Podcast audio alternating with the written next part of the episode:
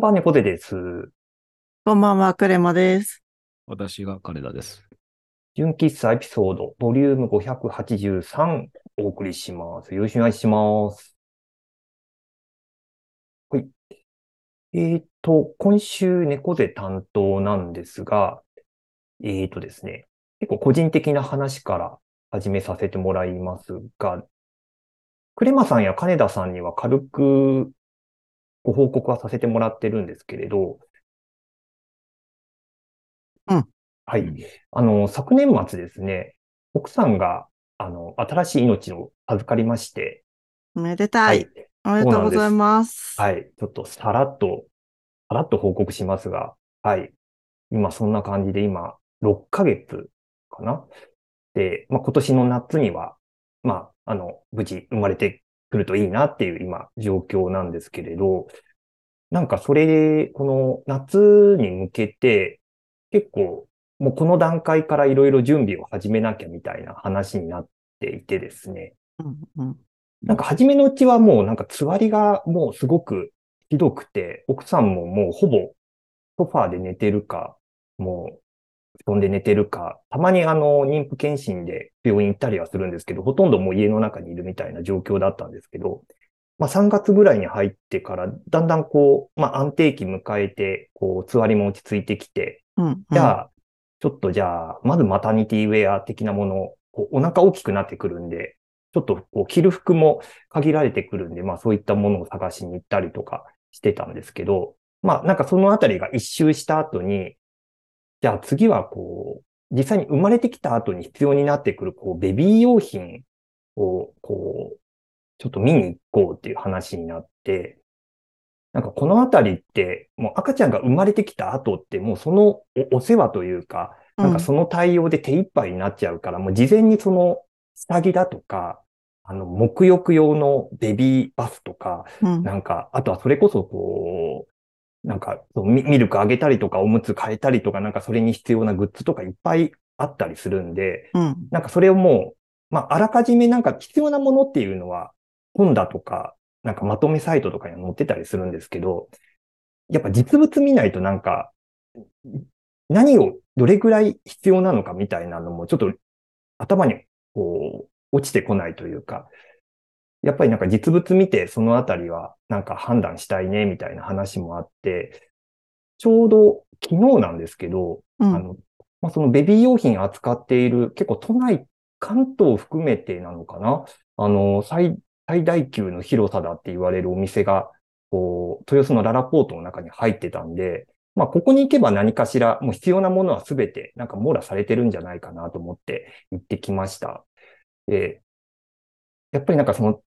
要所要所に店員さんがこう配置されていて、なんか気になったことを、例えばなんか、えー新生児向けのこう下着だったら、じゃあこれっていつまでにどれぐらいの量必要なんですか？みたいなのを聞くと、割とこう、なんかミルクをあげたりとかおしめ変えたりするときに結構頻繁にこう着替えさせたりするから結構数あった方がいいですよとかなんかそういう話をしてくれたりとか、割となんかこう気になったことあればその場で答えてくれる人がなんか随所にいる感じで、うん。なんで、こう、お店の端から端まで回りつつ気になったところは店員さんに聞いて、これってどうなんですかっていうのを聞いたりして、こう、なんか、買い物、結局何も買ってはないんですけど、なんか、お店一周して、こう、なんか短期集中講座受けたみたいな感じの、もう、いろんなこう、情報を一気に、こうんう、うん吸収して帰ってきたっていう感じなんですけど、特になんかこう、勉強になったというか、あ、これはなんか実物見て店員さんの話聞いてよかったなっていうのがベビーカーだったんですね。うんで、僕もなんかその、なんか今回の話になってからようやく気にしだしたんで、なんかそもそもベビーカーってなんかその4種類ぐらいあるっていうことを知らなかったんですよ。うんうんその、なんか、みんななんか同じタイプの、こう、なんかベビーカーだって思ってたんですけど、なんか4種類あって、一つは、まあスタンダードな、あの、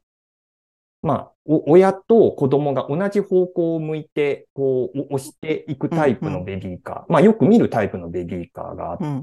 で、最近こう流行りというか、割とこう、みんな買うようなタイプって、こう新生児から使えるもので、うん。えー要は赤ちゃんと親が向き合ってこう使えるタイプ。だから座面がこう切り替えができて、あの、新生児の時は結構親の顔を見ないと赤ちゃんって安心できないみたいなところがあるみたいで、うんこう進行方向同じだと親の顔が見えないからすぐ泣き出しちゃったりとか、うん。あとはなんかこう体勢が変になったりして、危険な状態になったりとか、あとなんかその、最近結構ぶ物騒というか結構犯罪でこう、なんか持ち去ったりみたいな危険、うんその親の視線のないところにこううん子供がいるから、そこの安心感みたいなので、割と座面がこう切り替え耐えられるタイプ。ある程度成長したら、あの進行方向と同じに切り替えができるタイプみたいなのとか、うん。あともう一種類が、これも結構最近見るタイプなんですけど、あの、後輪が二輪で、前輪がこう一輪、こう三輪タイプの。タイプのベビーカー。ななんかこれは、これもなんか最近見るタイプですけど、結構タイヤが太めで、あの、重さはずっしりするんですけど、めっちゃこう安定して動くし、小回りが効く。特に多うん分前輪が一輪なんで進行方向が変えやすいみたいなタイプのがあったりして、で、うんで、タイプによっても値段が、高いものだと7、8万ぐらいするし、安いタイプ、あの、進行方向がもう固定されているタイプだと、えー2万円ぐらいとかだったりして、うん。うん。おそもそもこれ、どれ、どれ、自分たちはどれを買ったらいいんだみたいな、なんとなく一長一短あるのは理解はできるんですけど、なんかこれから自分がこう選ぶべきベビーカーって何だっていうのがわかんなくて、うん。で、店員さんちょっと捕まえて、こう話を聞いてみたんですね。うんで、初めに捕まえたその店員さんにこう、まあ、8月頃に生まれるんですって、で、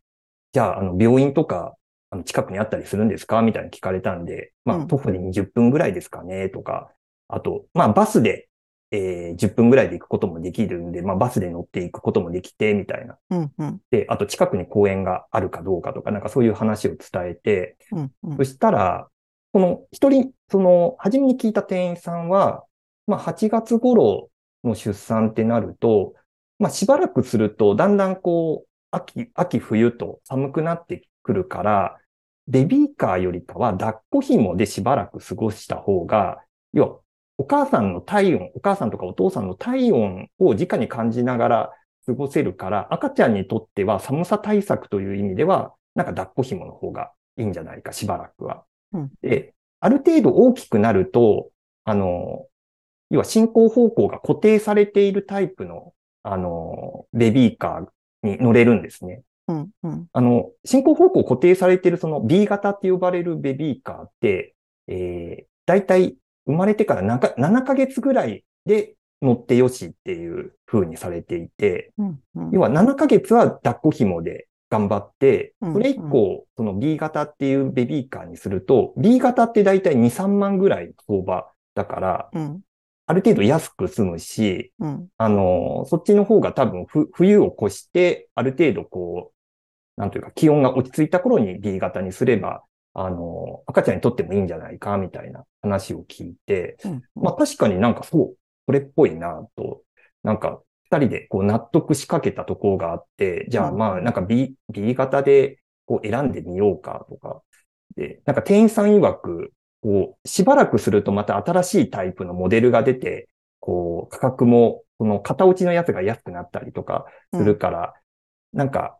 生まれてから、あの、改めて選びに来ればいいんじゃないですかみたいに聞かれて、うん。うん。うん、ああ、じゃあもうちょっと様子見ようか、みたいな話をしてたんですけど、うん。うん。でもなんとなくその、なんていうか、座面を切り替えられるタイプも気になって、うんなんか、こっちもいいのかな、みたいな話をして、また別の店員さんを捕まえて、うんあの、さっきの店員さんはこういう話してたんですけど、あの、どう、どう思います？みたいなのを聞いてみたんですよね。うん。うん。そしたら、あの、全く見解が別というか、真逆で、うん。うんこの、もう一人の店員さんは、あの、8、9月って、もう本当真夏だし、9月もまだまだこう残暑厳しいから、うん。あの、抱っこ紐って結局、その、んなんというか、汗で蒸れたりとか、うんあの、するから結構厳しいんじゃないかっていう話だったんですね。うんうんで、まあ、確かに10月以降、こう寒くなってくるみたいなのもあるかもしれないけど、まあ、8月9月のこと考えたりとかすると、多分お散歩したり移動したりするのは、やっぱベビーカーあった方がいいと思いますよって、結構もう真逆の見解が出てきて、うんうん。で、で、ひ一人目の店員さんは、まあしばらくしてから、あのー改めて、ある程度大きくなってから、あの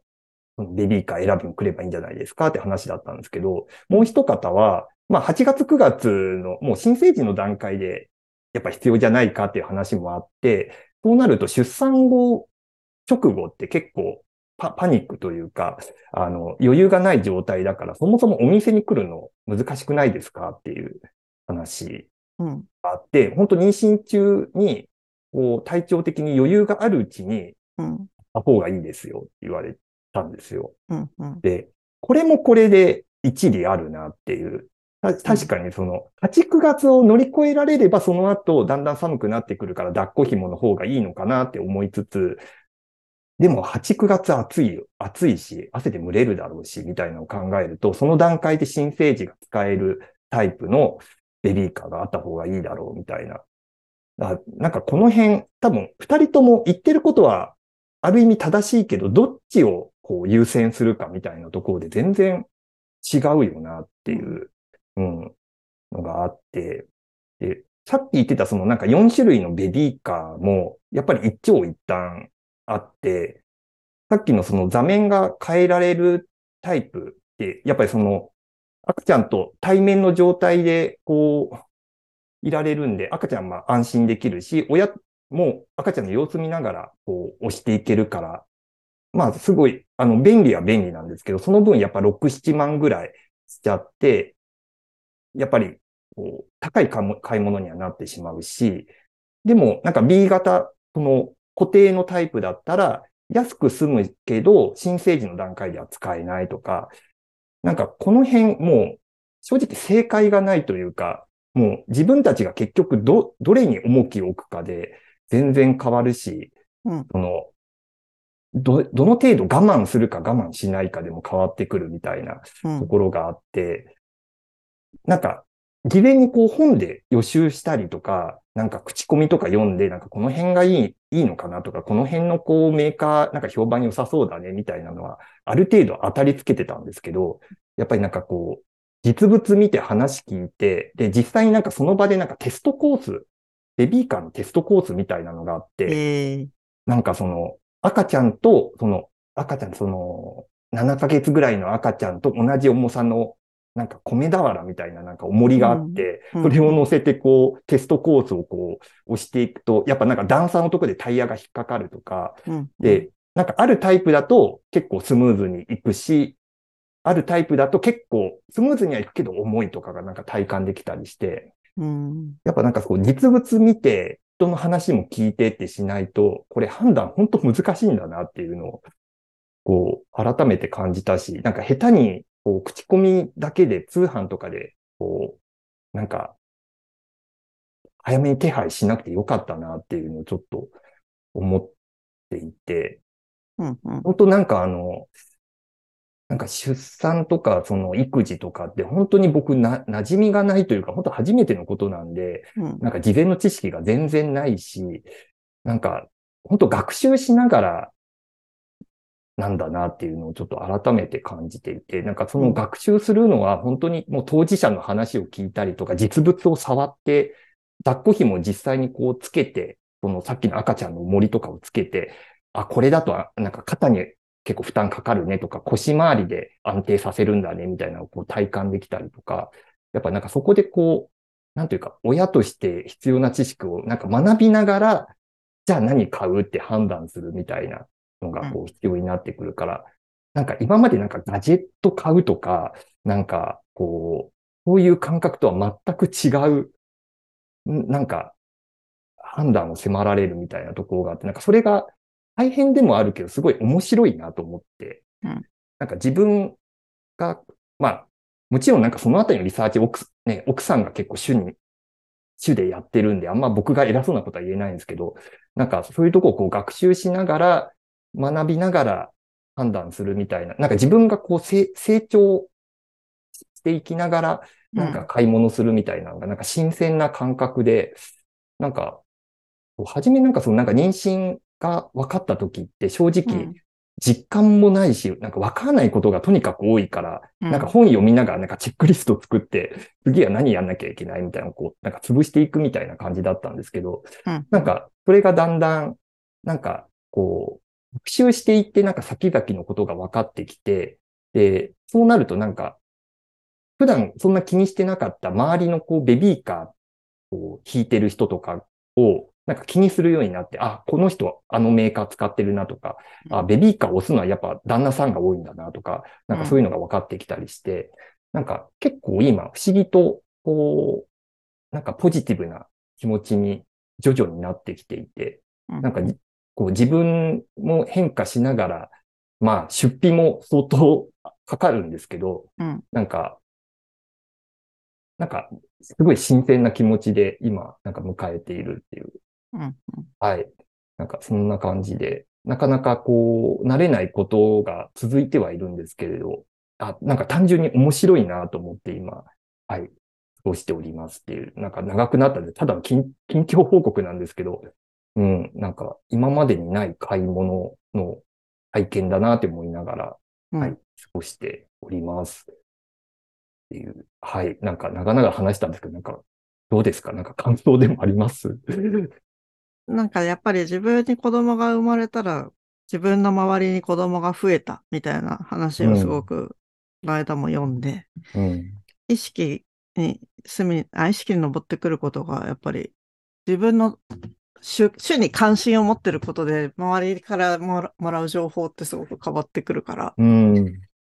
それがすごい顕著に現れてて面白いなって思ったし、うん。これからの純喫茶でいろいろ赤ちゃんの成長の話とか聞けそうで、面白そうって思いました。はい。多分ネタの